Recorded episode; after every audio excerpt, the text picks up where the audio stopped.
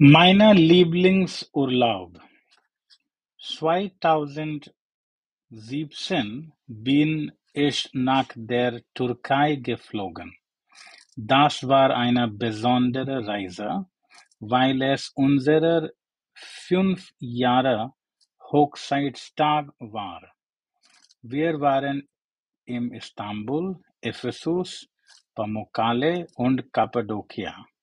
Istanbul gefiel mir, weil es multikulturell und bunt war.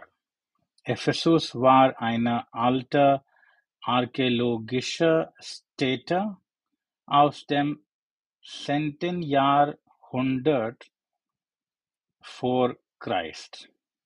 Pamukkale und Kappadokia waren natürliche geographische Wunder.